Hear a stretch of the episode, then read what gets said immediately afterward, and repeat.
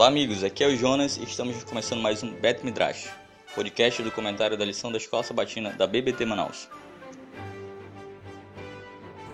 Olá amigos, aqui é o Gade. O convidado deste podcast é o Rocha William Cardoso. William esteve conosco no podcast do estudo número 6 e agora comenta conosco o podcast do estudo 7, que tem como tema As Sete Trombetas, baseado nos capítulos 8, 9 e 10 de Apocalipse. Obrigado pelo convite. Shalom a todos e é um prazer estar aqui com vocês novamente.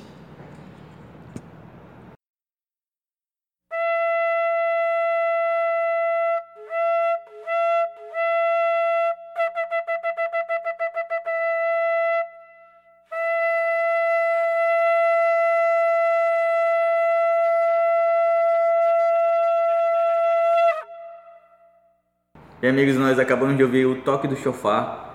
Esse toque no final de Yom Kippur é tocado esse som que nós acabamos de ouvir é justamente relacionado ao estudo de hoje, as sete trombetas. Rosh William, gostaria que você fizesse aqui um comentário dessa abertura. Começa o, o, o sétimo selo é aberto, então inicia-se ali a, uma, uma introdução ao serviço do santuário, em seguida as sete trombetas são tocadas. A lição ela faz um, um breve comentário sobre isso, mas é, a, o, o shofar ele está, primeiramente, ele está conectado com algumas com algumas funções dentro do, em alguns momentos dentro da, da Torá, né? Ela menciona, por exemplo, que é, o toque do shofar ele estava conectado com o anúncio da lua nova, então, quando chegava, a lua nova é o início do mês judaico, né? então quando chegava um novo mês, para que o povo soubesse né, que estava chegando o um novo mês, então se tocava o shofar para anunciar a lua nova, então a chegada do novo mês. Também a proclamação é, das festas, né, o anúncio das festas, as festas, principalmente a, a Shalosh Regalim, que são as três principais festas, que é a festa de Pesach, Páscoa, a festa de Shavuot, que é a festa do Pentecostes, e a festa de Sukkot, que é a última festa, né, a festa dos tabernáculos. Então essas três festas também era anunciada a chegada delas ou que elas estavam prestes a chegar. Então anunciava-se com o toque do chofar. Outra é, outra utilização do, do toque do chofar era a proclamação do ano de libertação. Então isso está lá em Levítico, né, 20, 25. Então, quando havia a libertação dos escravos no Shemitah, o Yovel, que é o nome da o, o ano sabático, o ano do jubileu, então se tocava o chofar também para anunciar que, que esse ano sabático estava chegando e que nesse ano então isso pra, para os escravos era motivo de, de alegria, não por causa né, do, do ano em si que era um ano é, de folga, né, mas sim pela, por causa que era o ano da libertação, no qual eles iriam deixar de ser escravos para se tornar homens livres novamente. E também uh, o toque do chofar também era utilizado para para anunciar o primeiro dia, na verdade marcava né, o primeiro dia do sétimo mês, que é o, nome da festa, né, Festa das Trombetas, e que isso era tocado durante aí dez dias até o último toque, que tu acabaste de mencionar, Jonas, que é o toque que é feito no final do dia da expiação, então após a, as portas serem fechadas, hoje em dia né, na sinagoga, quando a, a porta, no serviço de Ney lá é o nome, a porta é fechada, o chofar ele é tocado para anunciar o fim, e quem está selado está selado, quem não está selado, então está, está, está de fora, né? Ou seja, aqueles que estão escritos no livro e aqueles que estão é, fora do livro, do selamento, né? O livro da vida. E, então o shofar também anuncia o final do dia da expiação e, e praticamente são essas as, as, as, as funções. E tá, claro, né, no livro de números ali é, também menciona que o shofar ele era utilizado por uma questão de guerra, anunciar vitória ou também de convocação do povo. A gente tem isso também, por exemplo, Gideão utiliza, né? É, essa técnica do, do shofar ali para confundir os inimigos e isso é o símbolo de vitória, né? Então a ideia de vitória, de, de, de, de é, inteligência, né? E também essa ideia de, de reunião, né? Porque através de cada tipo de toque diferente, como menciona o livro de Números, o povo se organizava, sabia o que, que eles deviam fazer, o horário que eles deviam sair, quando eles deviam entrar, o toque anunciava então essas, esses movimentos que a congregação deveria executar. No capítulo 8, versículo de 3 até o, o 5, nós vimos ali um, um anjo que ele está no serviço do santuário celestial. Queria que você comentasse um pouco sobre esse serviço que aparece no capítulo 8 e o serviço do, do santuário terrestre. Eu também queria que você comentasse a respeito da trombeta como um símbolo do juízo divino, tanto no, no Tanar, nas escrituras hebraicas, quanto na, na, nos escritos dos, do, dos evangelhos e das cartas. Então, o, a trombeta, então, em si, o grande marco assim da trombeta, no caso, não é só um detalhe, é, que é, é, essa palavra trombeta não é uma boa tradução, porque trombeta lembra, até inclusive né, a gente vê isso em figuras é, de anjos com trombetas de prata, né?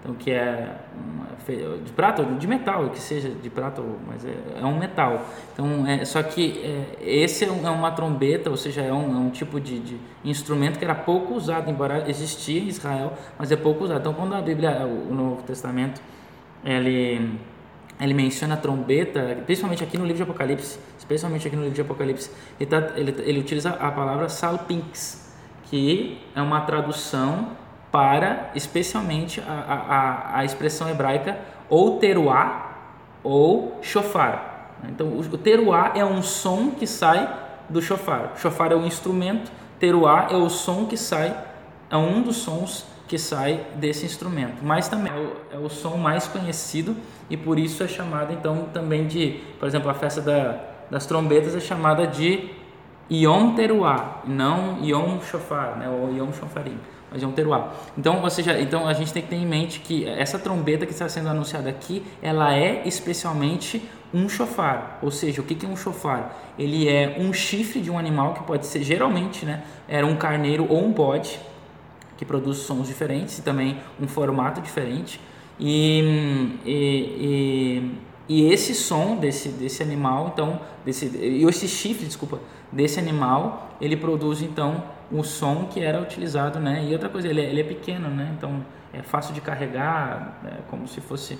É, depois eh, alguns utilizam para guardar pólvora, numa época aí também se utilizava, não sei se era de, de carneiro ou de bode, mas usava o chifre também que carregava aqui pólvora e, e colocava dentro do. Inclusive, né, a ponta do, do, do chifre utilizava como um funil assim para a pólvora cair na arma, né? Só que o povo de Israel usava também pendurado, aqui não para carregar coisas, mas para tocar o chofar em guerra. Geralmente era uma pessoa, eles se comunicavam entre si na, eh, nas localidades se estivesse um distante do outro. Então, então temos que ter em mente aqui que esses, essas trombetas que estão sendo tocadas aqui não são trombetas de metal, de ouro, de prata, como a gente vê nas figuras, mas são chifres, pequenos chifres, né, é, de, de, um palmo e meio mais ou menos, que são utilizados para tocar. Então são dois tipos de chifres, que é o chifre de carneiro ou o chifre de bode. Cada um deles era utilizado numa época, uma época diferente, especialmente o chifre de carneiro, ele, era, ele é, ainda é, né, utilizado no dia, da, no dia das trombetas, na, na festa das trombetas, né? a festa das trombetas, que é utilizado o chofar de carneiro. Exatamente porque, porque o, o, o chifre do carneiro ele é dobrado, né? ele é curvado, bem curvado. E isso é uma ideia do, do que o dia das trombetas ela representa, que é um anúncio para o arrependimento. Então, ou seja, o juízo está chegando, que é o dia da expiação. Né? Lembrando que a festa das trombetas ela começa no dia 1 do sétimo mês, a festa da expiação começa no, no dia 10 né, do sétimo mês. Então, ou seja, nós temos 10 dias é, de preparação, que são chamados os dias terríveis, e esses 10 dias é, de preparação é, se toca o chofar, já no início do dia vai se tocando até o dia da expiação, então, no qual é, nesse dia haverá então o julgamento. Então, o shofar, ele em si, e é o que dá a entender aqui no livro de Apocalipse, ele está ligado com a ideia de juízo, de julgamento, né, de, é, é, de anúncio, né, de, de, de, de, uma, é, de um juízo, de, de, um, de, um, de um momento de que está, está sendo julgado alguma coisa, alguma coisa, uma decisão que está sendo feita. Um outro episódio relacionado a isso no Tanakh, né, nas escrituras hebraicas, é o episódio da entrega da lei no Monte Sinai, ou seja, Deus estava entregando a lei. A lei tem a ver, tu vê, os 10 dias né, de preparação, 10 mandamentos, né? Então, como se cada dia o perdão por um mandamento, né, até o dia da expiação.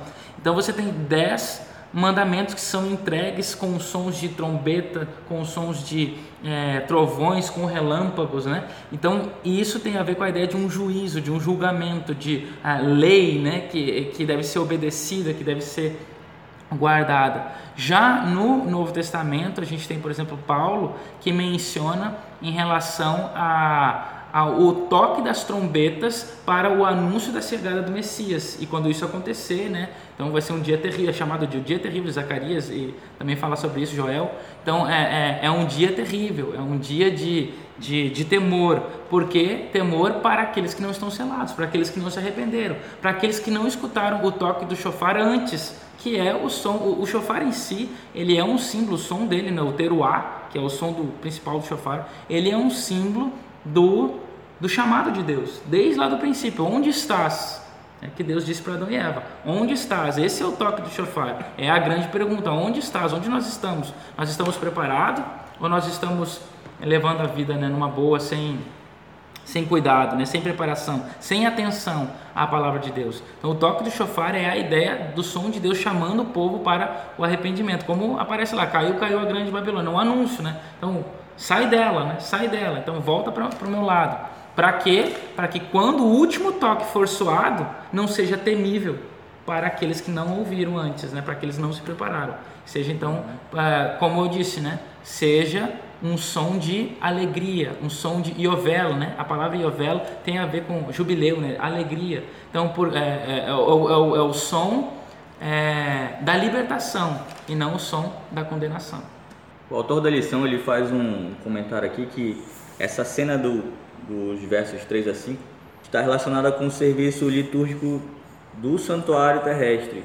Eu queria que você comentasse um pouco desse serviço litúrgico e como ele se relaciona com, com o que nós estamos vendo aqui no Apocalipse. Isso é interessante que no Talmud ele nos dá essa luz, né? A gente não tem muitas assim eh, especificações do que acontecia no santuário descrito na Bíblia né? seja no Tanar, no, na Bíblia no Novo Testamento, a gente não tem essas assim é, minúcias de como que era todo o processo, mas no Talmud nós temos assim essas informações na Mishnah, né? especialmente dentro do Talmud a Mishnah. E, e na Mishnah tem um, um, um, dos tratados chamado de Tratado Tamid, e a palavra Tamid significa o, o contínuo, diário, né? chamado de diário né? no livro de Daniel e no, no serviço. Né? Então o diário, ou seja, o que, que acontecia dia a dia. Então, entre esses serviços, a gente tem ali no diário, a gente tem um momento em que o sacerdote, ele então, ele tomava a, né, o, o, incenso, né, colocava em cima do seu é, do, de um outro incensário que ele carregava, é como se fosse um, é, é um, até eu já vi isso até em figuras de padres também com esse tipo de incensário, né? Então era era era um, uma botija assim com correntes, né, e uma corrente maior segurada por correntes e uma corrente maior, no qual ele balançava ali dentro dessa, dessa, dessa bacia, pequena bacia, colocava-se brasas em cima das brasas, o incenso, e ele então segurava aquilo ali com as duas mãos, né, aquela corrente, e ficava balançando. E, e para quê? Para ah, amenizar o cheiro ruim que ficava dentro do santuário. Né? O Talmud menciona que na época do, do tabernáculo, o, o, no dia da expiação, Deus ele consumia todo aquela, aquele sangue impregnado nas cortinas era queimado no dia da expiação como uma manifestação, uma teofania, uma manifestação miraculosa da parte de Deus e ele então purificava não apenas o pecado em si, mas também purificava o próprio santuário fisicamente, de todo o sangue, de toda a contaminação. Mas disse que depois então do, do, é, do da destruição, né, e até mesmo na época dos reis já, com a profanação deles, né, do santuário, da, da, palavra de Deus, essas manifestações já não aconteciam mais. Então, o que acontece? O sacerdote ele tinha que de fato entrar né, diariamente aquele sangue que estava lá, é, que, que o, Flávio José, inclusive, menciona que era lavado as cortinas, né? Então, ou seja, não havia mais realmente Deus não mais, se isso é real, né? Deus não mais limpava Ele mesmo através do seu fogo consumidor, a Shekinah, é, mas o próprio povo, então, lá o sacerdote balançava e ia tentando jogar incenso aromático ali para tirar um pouco do cheiro ruim, né? E isso era um serviço diário que acontecia. Então a mistura ali do um, cheiro agradável com o cheiro da, do, do sangue, né? É, velho.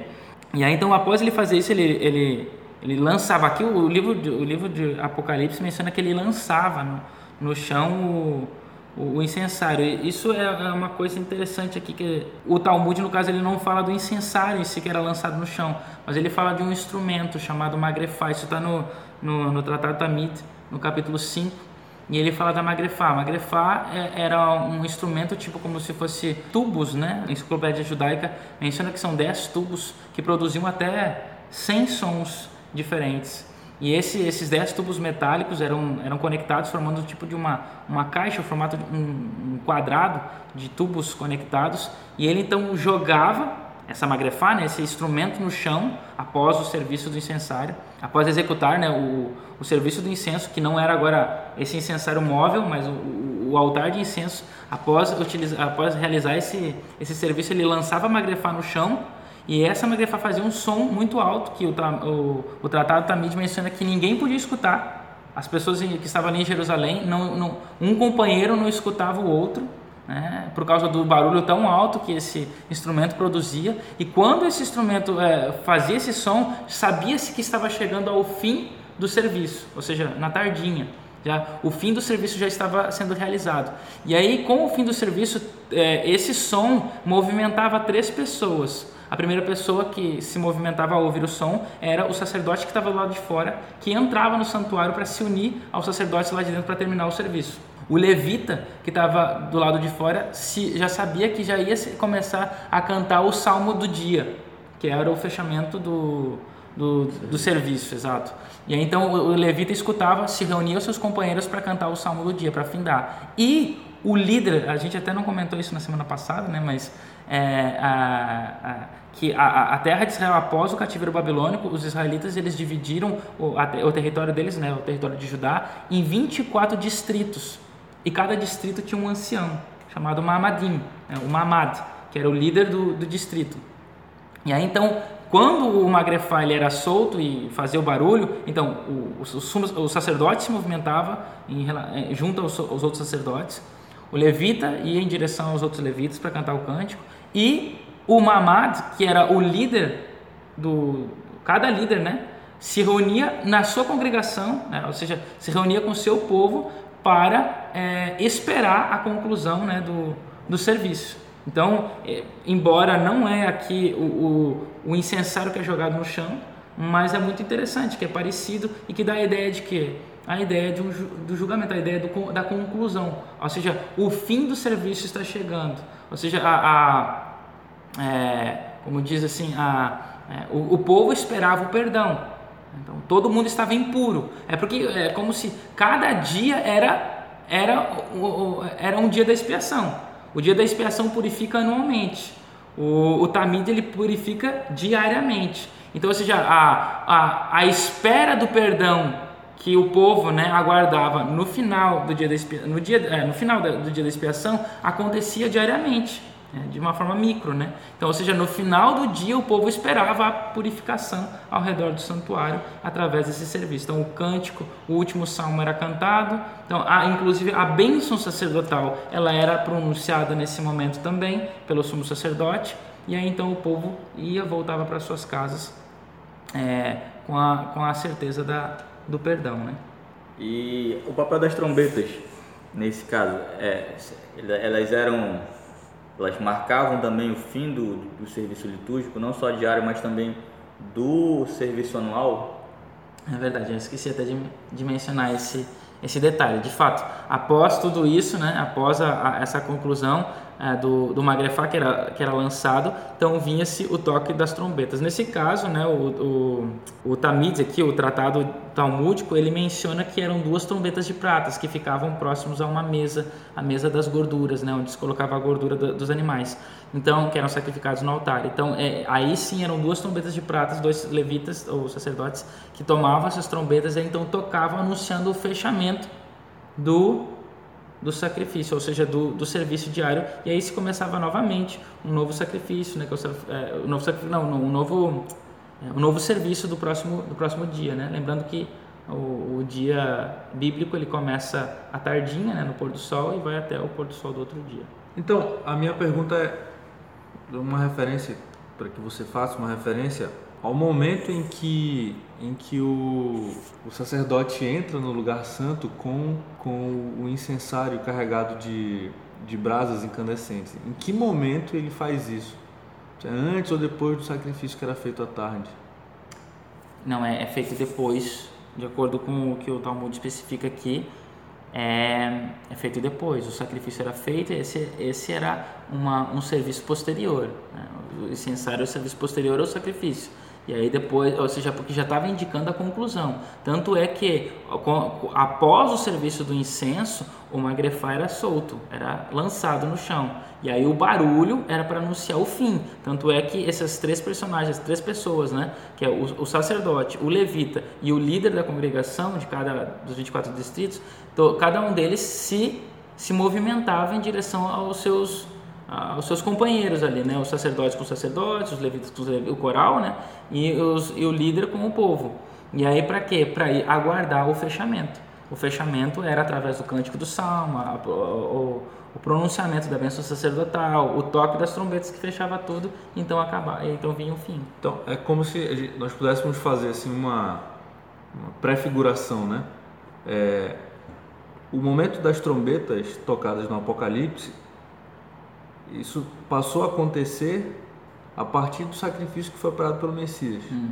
Uhum. O Messias se ofereceu um sacrifício, é, né? Ele é, é o sacrifício. É, que aí, é, não sei se você vai ver essa questão, mas é que a gente tem aqui né, no capítulo 8, né? Depois, havendo aberto o sétimo selo, aí houve silêncio no céu. E vi sete anjos que estavam diante de Deus e foram lhe dadas sete trombetas. E veio outro anjo e pôs-se junto ao altar, tendo um incensário de ouro. Então aqui a gente tem um anjo, né? Que esse anjo que tem, ele é um anjo sacerdote, porque ele tem, uh, ele está no santuário, ele tem um incensário, ou seja, ele está executando a função que o sacerdote ou o sumo sacerdote realizava lá, especialmente o sumo sacerdote realizava lá no, no santuário.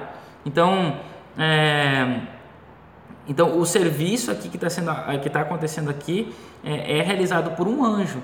E aí a pergunta é quem é esse anjo?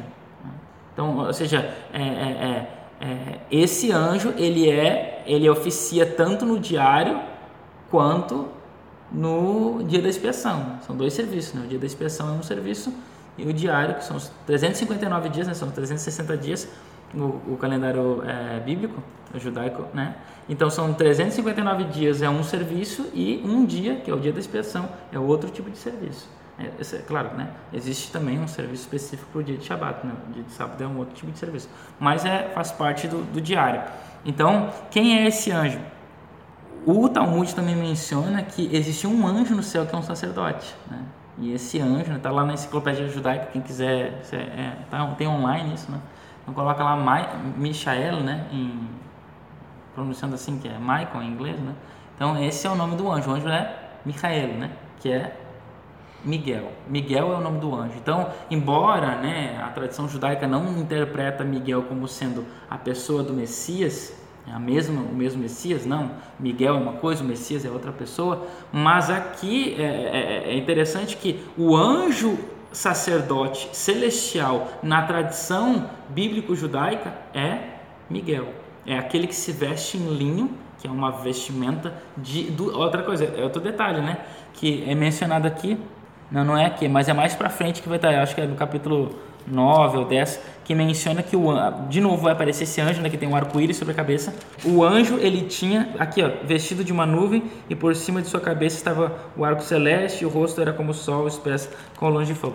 Capítulo hum. 10, capítulo 10, verso 1 fala É, isso. então, e menciona que o anjo também estava vestido de linho, certo? Então, e, o, e a vestimenta de linho é a vestimenta do dia da expressão. É a vestimenta que se utilizava. O sacerdote ele tinha uma vestimenta é, é, que ele utiliza. O sumo sacerdote, desculpa, ele tinha uma veste, uma veste diária que era o, o o, o, peitoral, é, a sobrepeliz, a túnica azul, então, o turbante, a diadema de ouro, tudo isso ele vestia diariamente, mas no dia da expiação ele vestia linho.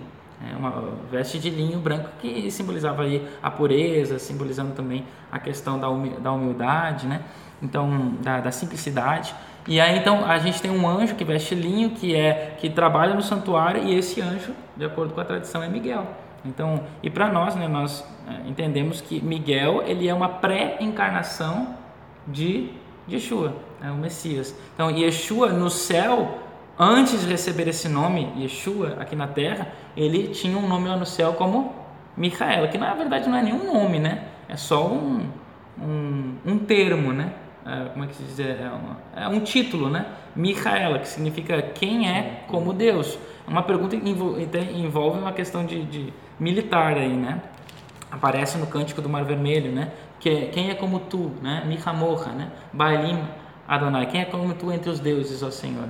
Então, é, é, Miguel ele, ele é um agente militar e também sacerdote, né? Então ele tem essa é um rei sacerdote. Rei sacerdote, né? E ah, inclusive eu falaste isso, o, o, o Talmud menciona que que talvez uma, uma, uma, das interpretações, né, tem outras, né, mas uma das interpretações que o próprio Melquisedeque poderia ser o próprio é, o, o mesmo Miguel, entende? Porque ele era um rei sacerdote, Miguel é um rei sacerdote. Tem essa questão militar, né, ele luta lá com no livro de Daniel, capítulo 10, né? Ele aparece lá também defendendo, lutando contra os outros anjos dos outros, das outras nações.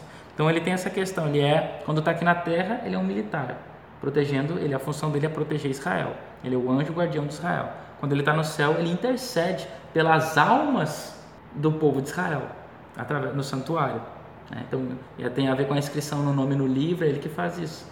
Então, e a gente tem aqui essa menção dele aparecendo aqui, e realmente se encaixa muito bem nessa interpretação é, mais tradicional né, do que bíblica. É, e é a interpretação de que Miguel é o anjo aqui que dá então essa, que, que inicia. Então, o processo do que está acontecendo aqui tem a ver, como o Gad me perguntou, tem a ver sim com o julgamento, porque nós temos aqui um anjo, sacerdote, vestido de linho, ministrando com o, então, com, com o incensário, e aqui, então, é, é, é, é, a gente pode entender que, ao mesmo tempo que está falando do Tamiz, que é o diário, mas também pode estar fazendo uma referência ao dia da expiação. É, ou seja, não, não há dias específicos, mas assim, ao julgamento, ao juízo, ao perdão. Então, há, o juízo que recai sobre aqueles que não ouvem a palavra ou não se interessam, e, e o juízo que, no caso positivo, né, que recai sobre aqueles que são selados, que é aqueles que se preparam, que estão atentos ao que está acontecendo.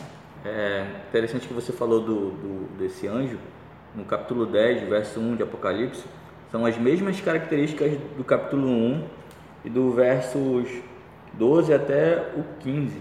Né? São as mesmas características de Yeshua. Ele vê ali o Messias glorificado, ele aparece agora na figura de um anjo com as mesmas características. Uhum.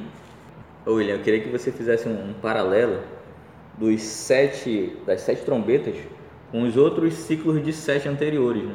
porque nós vemos sete igrejas, sete selos e agora nós vemos sete trombetas. Elas, esses ciclos de sete, eles estão relacionados ou é um é consequência do outro ou eles são paralelos? Sim, é, então Primeiramente, uma coisa interessante, só para a gente lembrar, é que o sete, a primeira vez que a gente vê a menção do sete na, na Bíblia é a criação.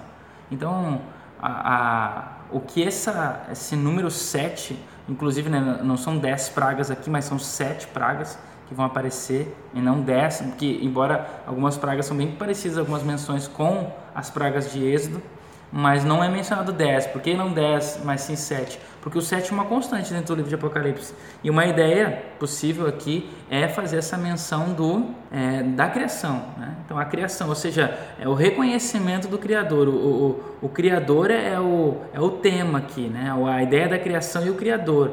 Então, o reconhecimento do Criador. E tudo envolve isso. Né? Praticamente as primeiras páginas de Gênesis, elas servem para nos ensinar como ler a Bíblia. Por isso que ela é importante. Tanto é que o início e o fim da Bíblia, no caso contando com o Novo Testamento, elas terminam da mesma forma. Com o, o, a, o Gênesis começa com a criação e Apocalipse termina com a recriação. Né? Então, terminando lá com a reconstrução da terra e tal, tudo novamente.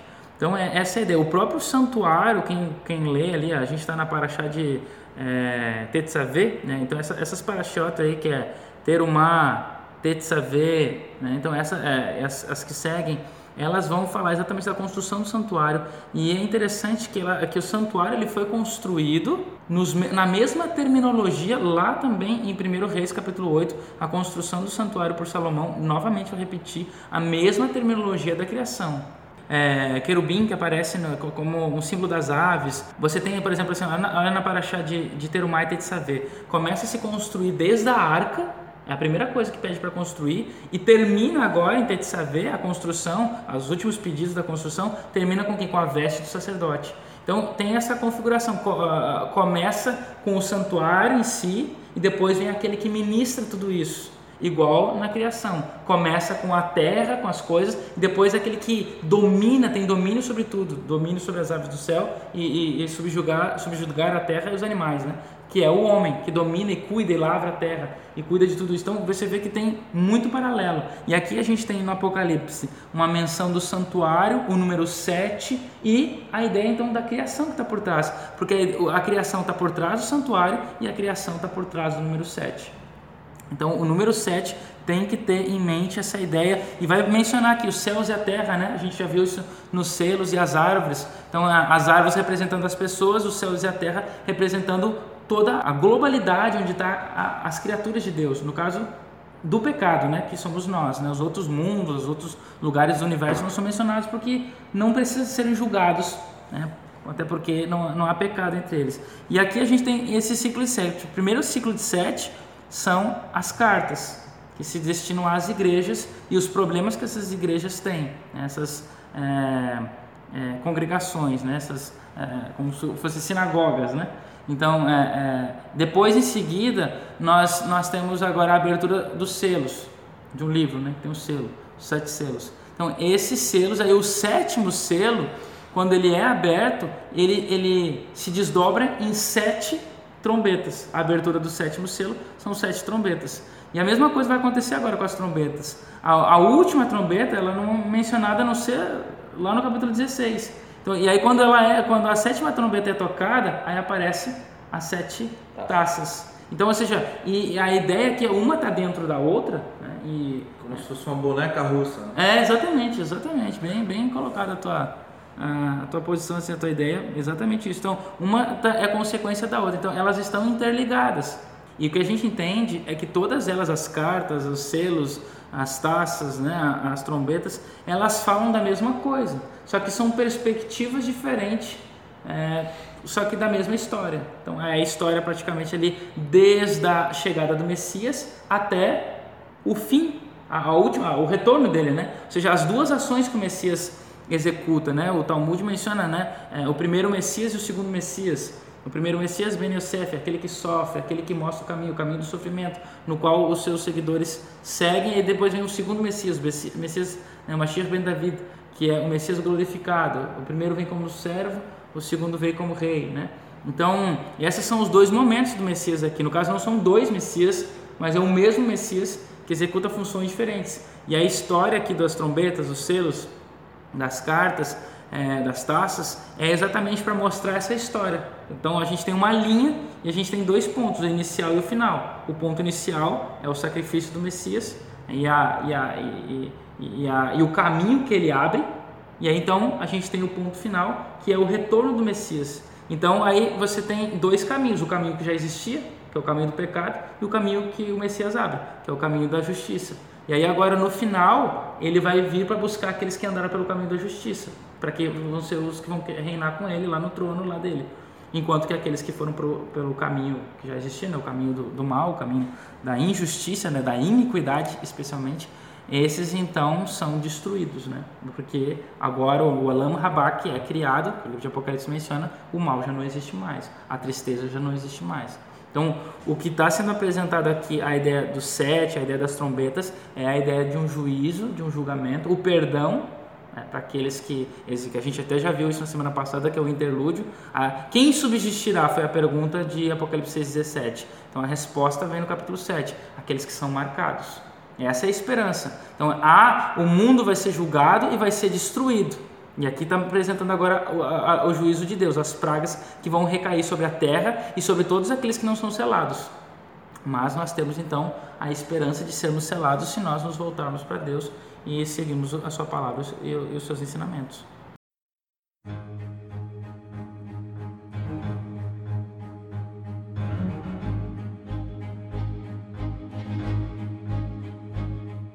Agora no capítulo 10 de Apocalipse, nós vemos João recebendo um livrinho de um anjo que a gente já comentou, um anjo que tem características iguais às características do capítulo 1. E ele toma esse livro, ele come, ele é, ele é doce no início, amargo no fim. E logo em seguida vem uma ordem de Deus para que fosse medido o, santuário e temos ali um período de tempo de 42 meses. Qual é esse simbolismo do livro, da medição do santuário e desse período de tempo?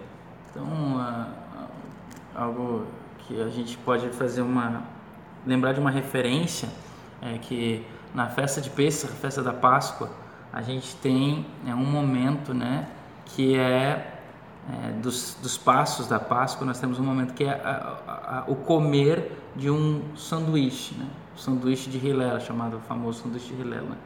E esse sanduíche é duas matzot, né, que são o pão asmo, e aí se coloca o harosset, que é uma pasta doce, né, feita com nozes e suco de uva e maçã, e o ah, Maror. maror, né, que é uma erva amarga. Então, então se divide o pão, né, ali metade do pão se coloca maror, a outra metade se coloca harosset, aí fecha o sanduíche e aí, então começa se comendo o amargo e depois doce. Para lembrar né, essa questão da escravidão, que a escravidão é algo que lembra algo ruim, algo amargo, né, algo ruim, mas que depois termina doce com a ideia da salvação. E isso é bastante interessante. Né? O, o, o pão na Bíblia é um símbolo é, da Bíblia, né? da palavra de Deus, né? da própria palavra de Deus.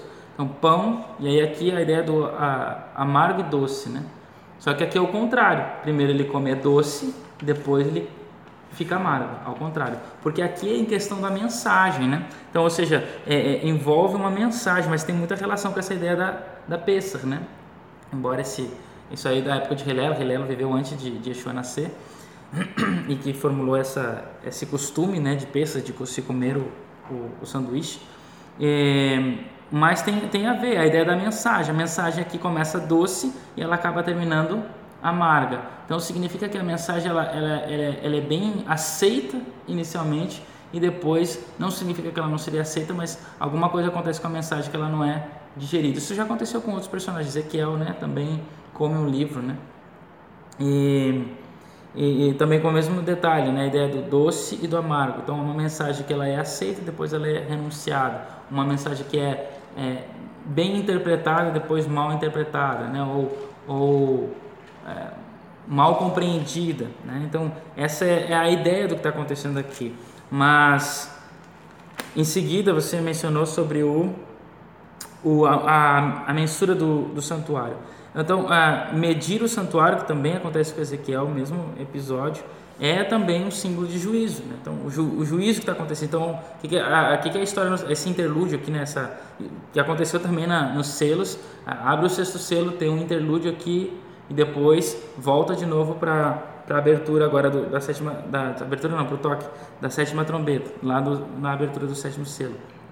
Então aqui o que está sendo dito aqui é que a, o medir do santuário é um símbolo de juízo.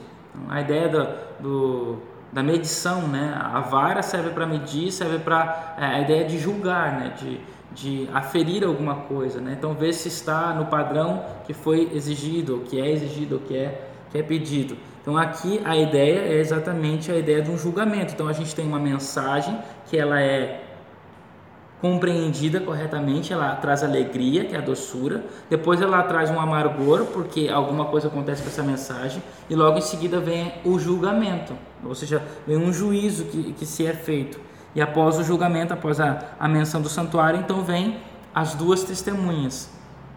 E as testemunhas aqui, né, que não é, é né, é mencionado, inclusive, né, dá, dá a, a, a, praticamente o nome delas aqui, né, uma testemunha tem a ver, é, tem autoridade sobre as águas para convertê-las em sangue, bem como ferir a terra com toda sorte de flagelos, tantas vezes quanto quiserem. Então, quando a gente vê nas escrituras quem é a pessoa que teve autoridade para transformar água em sangue, foi Moshe. Então, uma testemunha nos faz lembrar Moshe, ou seja, Moisés. E ainda depois. A outra tem autoridade para fechar o céu para que não chova durante os dias. Exatamente. E, a, a, e o único personagem das escrituras que também tem a ver com a ideia, aquela pessoa que fecha o céu, que tem autoridade sobre as águas, é, fazer chover ou não, é Eliarro. Elias, Eliarro, né? Eliarro. Então, Hanavi, e, Eliarro Hanavi. Hanavi, é. Então, nós temos aqui então, as, as, a, os personagens, aqui, as testemunhas, estão relacionadas com Moisés e com Elias. São os dois personagens. Inclusive, são os personagens que aparecem lá com Yeshua na transfiguração. Né? São os dois personagens. Por que Enoque não? Né? Então, por quê? Porque também a gente poderia dizer, ah, Enoque também, Enoque também não foi arrebatado, transladado, ou, ou não poderia também aparecer, mas é porque ele não tem a conexão é, que esses dois personagens têm. Então, Moshe, ele, quem ele é? Ele é o homem da lei, é quem nos trouxe a Torá, quem nos entregou a Torá, através de, de Deus, nos, nos entregou a Torá a nós. Passou, né? Deus passou para Moshe, Moshe passou para Josué, passou para os, os, os, os, anciãos, né? Para a, a Assembleia e chegou até nós, toda a Torá seja oral, seja a Torá escrita. Então ele é o homem da lei, ele representa a lei. Enquanto que Eliarro, ou Elias, ele representa aquele que anuncia a vinda do Messias segundo o livro de Malaquias. E é até interessante que é, essa é, menção de Moisés e Elias juntos só aparece em dois lugares na Bíblia.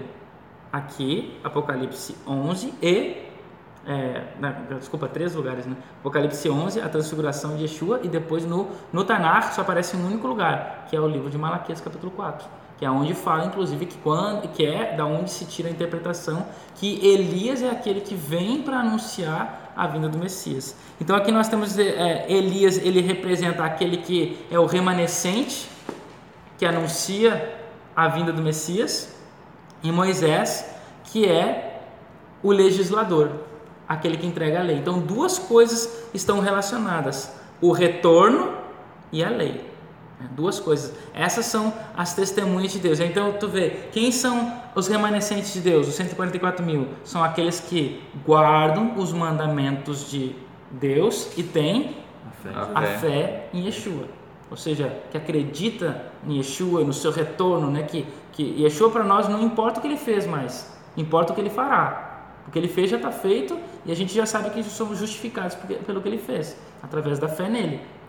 E é essa fé nele que vai nos trazer a, a, o privilégio de fazer parte do seu retorno. Só que só vão fazer parte do retorno aqueles que são obedientes à lei. Porque não adianta simplesmente eu ser justificado pela fé somente e continuar fazendo as coisas como eu sempre fiz. Então, eu sou justificado pelo por amor, pelo amor que Deus tem pelos seres humanos, mas ao mesmo tempo eu não sou não, não estou qualificado a fazer parte dos seus salvos, porque eu não tenho amor para Deus. Então é uma troca aqui. Embora, claro, o meu amor para com Deus é bem menor do que o amor dele para comigo, mas aqui é uma troca. Eu guardo a lei porque amo e não para que eu seja salvo. Entende? Esse é o grande ponto. Então, é, eu guardo a lei porque amo e o amor é exatamente o que o Messias fez por mim, o que Deus fez pelo, no Messias por mim.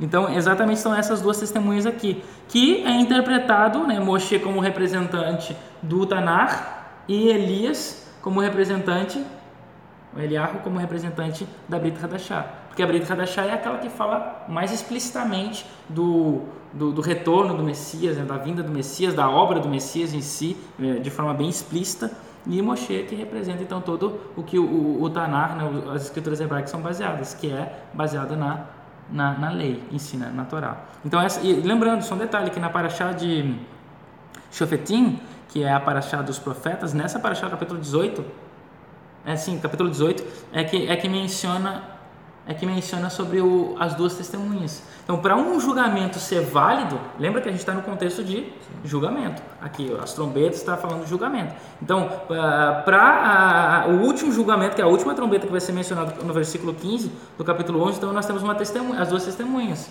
Então, para um julgamento ser válido, no mínimo deveria ter duas testemunhas. Para de Shofetim, que começa no capítulo 16, verso 18, vai até o capítulo 21 de Deuteronômio. Sim, só uma correção, né? Eu falei Shofetim é, significa juízes, né? Então, é, é, fala aqui, né? Começa falando sobre juízes, capítulo de é, Deuteronômio 16, é, ele inicia ali falando sobre os juízes. Só que dentro dessa essa ordem, né? É, falando sobre juízes, vai falar sobre a questão das testemunhas. Quando houver um julgamento ali, o mínimo que tem que ter é duas testemunhas. E aqui, então, nós, ah, o julgamento está acontecendo e e as duas testemunhas aparecem. As testemunhas de Deus, primeiro, a gente deve entender que é a sua palavra. Lembra lá que na história do rico do Lázaro, né? Ah, deixa eu retornar, né? O, o personagem fala: Deixa eu, deixa eu retornar para a terra para anunciar as coisas que, que eu vi que aconteceu. Aí qual é a resposta de. Eu não lembro agora se é Deus é Abraão que fala para ele, né? Não, ele já tem a lei e os profetas. Não, não adianta o que você falar, não vai adiantar, porque ele já tem as testemunhas que é necessário. Não precisa uma pessoa vir do além para ah, falar é, o, que, que, o que, que ele viu lá no além, o que, que aconteceu lá, qual que é a história, do que, que acontece depois. Não, já temos a lei e os profetas. É claro que essa história é mitológica, mas é só para representar exatamente isso. Não adianta se uma pessoa vier agora aqui anunciando toda a verdade, ele vai só ser reputado como um louco, né? Mas uh, tudo que a gente precisa saber, as testemunhas que nós temos, é a lei e os profetas, ou seja, é, é as escrituras, é a nossa testemunha. E, consequentemente, a maior de todas as testemunhas é a pessoa de Yeshua, e é aceitá-lo como a, testemunha verdadeira de Deus ou não. Né? Então, é, é, esse é o que qualifica o selamento, que é os mandamentos e a fé em Yeshua, e que é o que é representado por essas testemunhas aqui. Então, as testemunhas irão. Então, só fazendo um retorno desse interlúdio aqui, o que, que nós temos? O anjo que aparece, e aí então o livrinho que representa a mensagem começa doce, essa mensagem se amarga, porque ela não é bem interpretada. Depois vem um julgamento, um período de julgamento. Isso é, isso é dentro da história, né? A gente tem que entender que isso que João está vendo está acontecendo na Terra, está acontecendo no céu e na Terra. Ou seja, o, o que ele está vendo lá no céu é uma, uma metáfora, né, que profética, né, do que está acontecendo aqui na Terra, através de imagens é, simbólicas. Então, ou seja, aqui na Terra vai estar acontecendo o quê? Uma mensagem, nesse período da, depois da sexta trombeta. Então vai aparecer uma mensagem aqui na Terra, virar uma mensagem. Essa mensagem vai ser recebida doce, depois amarga, alguma decepção que essa mensagem vai trazer. Ela aparentemente parecia algo bom, mas depois ela se tornou amarga, porque foi mal interpretada possivelmente, ou não foi aceita corretamente. É, iniciou bem e terminou mal. E aí depois disso vem um julgamento, que é o período do santuário que está sendo, uh, tá sendo medido. Então vem o julgamento, que é agora a ideia do juízo em si que se inicia com mais força, porque agora a gente está chegando no fim, a, a, sétima trombeta vai ser tocada, então é o, é o final, quem está, tá, quem, quem não está, não está. É a questão do, do, das várias orações que são feitas no dia da expiação, né?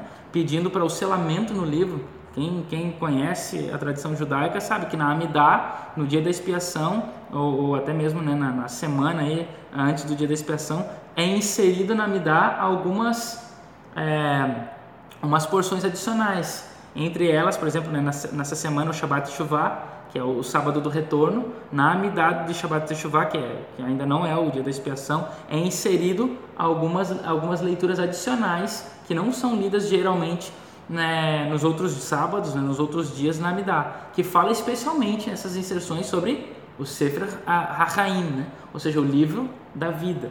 E falando para que nós sejamos selados, que sejamos inscritos, né, e até inclusive esse é um dos, dos, cumprimentos do dia da expiação, que você possa ser inscrito e selado né, no livro. Então, então a, a, a, aqui a, a, mensura né, do, do santuário, por, por causa o juízo está chegando, já está findando agora, as coisas estão acabando, estão se terminando.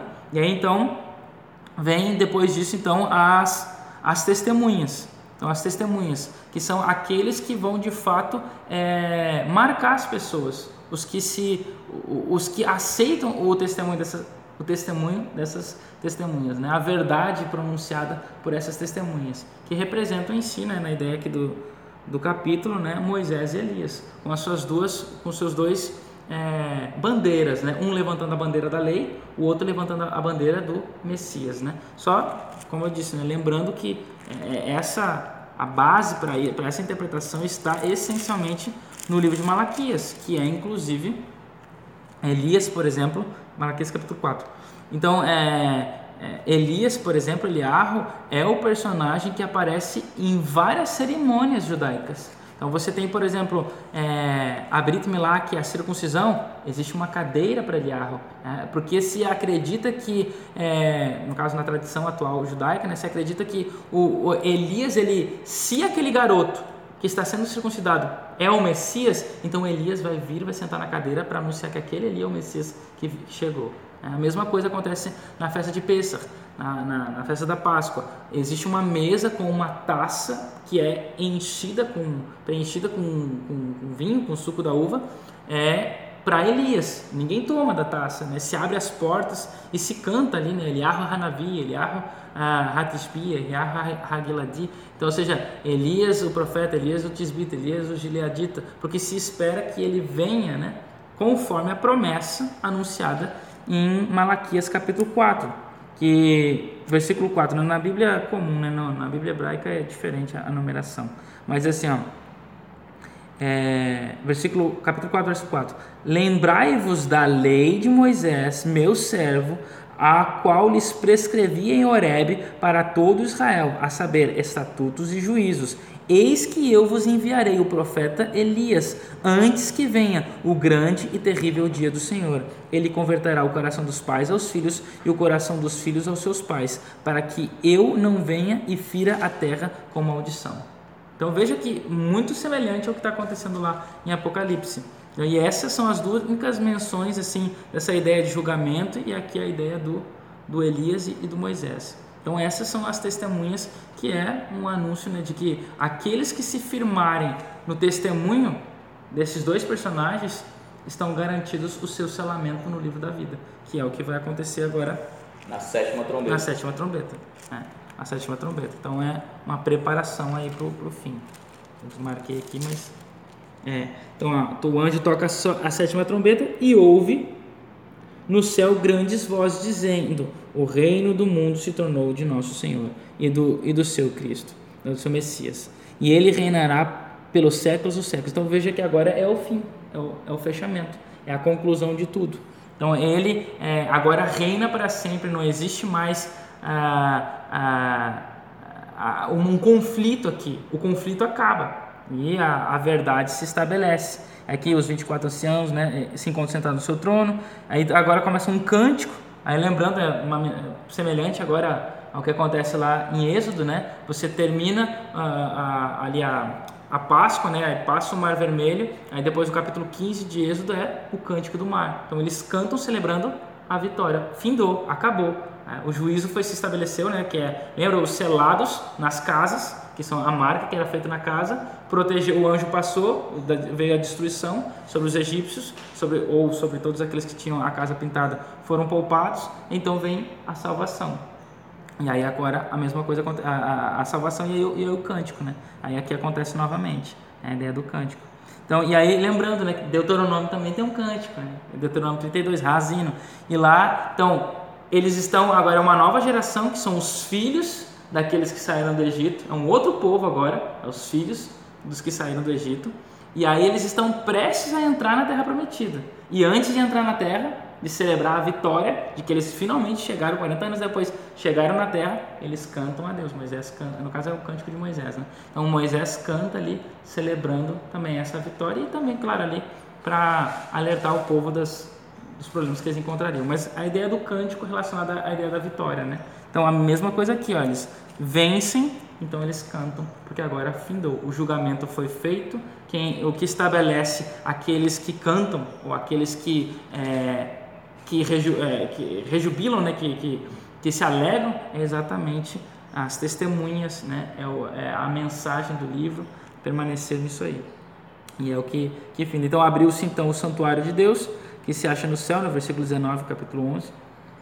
E foi vista a arca da aliança no seu santuário, e sobrevieram relâmpagos, vozes, trovões, terremoto e grandes celebrais. Então, como começou, termina também. Né? Então, a ideia da, da, conclusão né, que Deus se estabelece, que a voz de Deus é ressoada, lembrando a voz de Deus que falava os mandamentos e soa dessa forma, né, com relâmpagos, com, com vozes, com trovões, com terremotos, com grande saraivada. Mesma forma aqui também. Então, agora Deus se estabelece para sempre.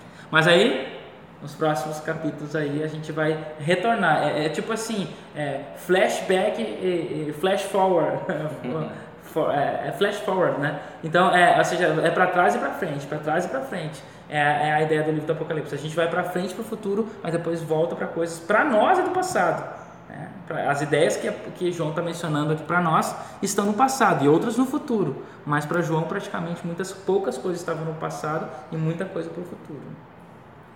A mensagem, de, a mensagem das sete trombetas também é uma mensagem de juízo, mas também é uma mensagem de esperança. Sim. É, como eu disse, baseado na festa das trombetas, a mensagem é de arrependimento.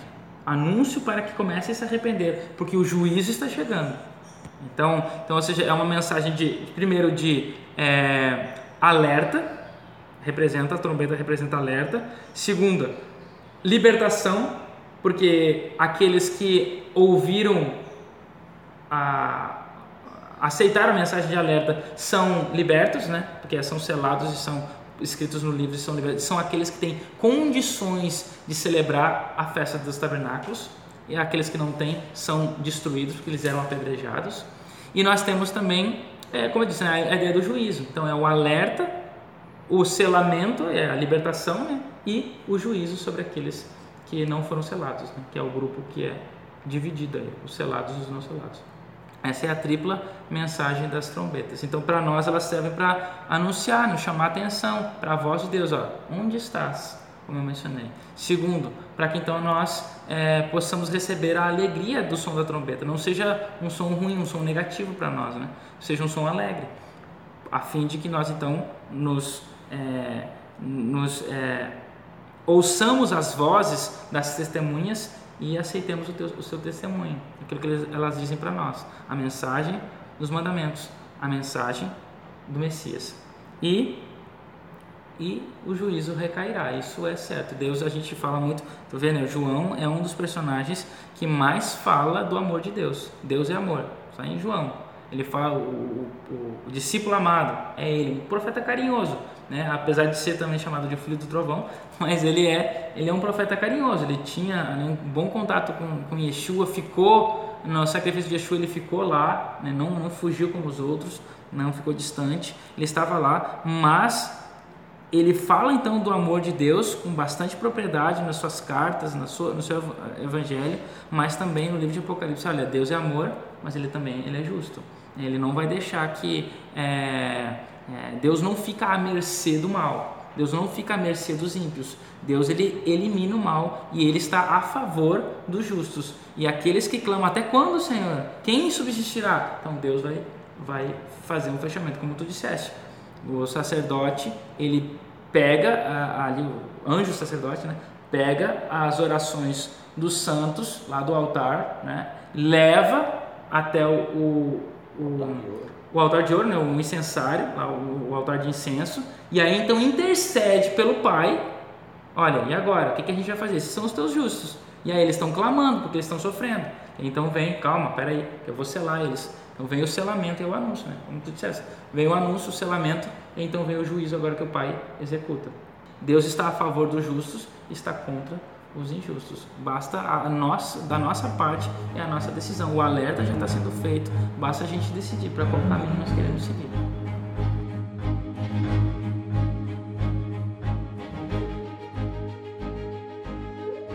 Siga-nos nas redes sociais BBT Manaus no Facebook, Instagram e Twitter.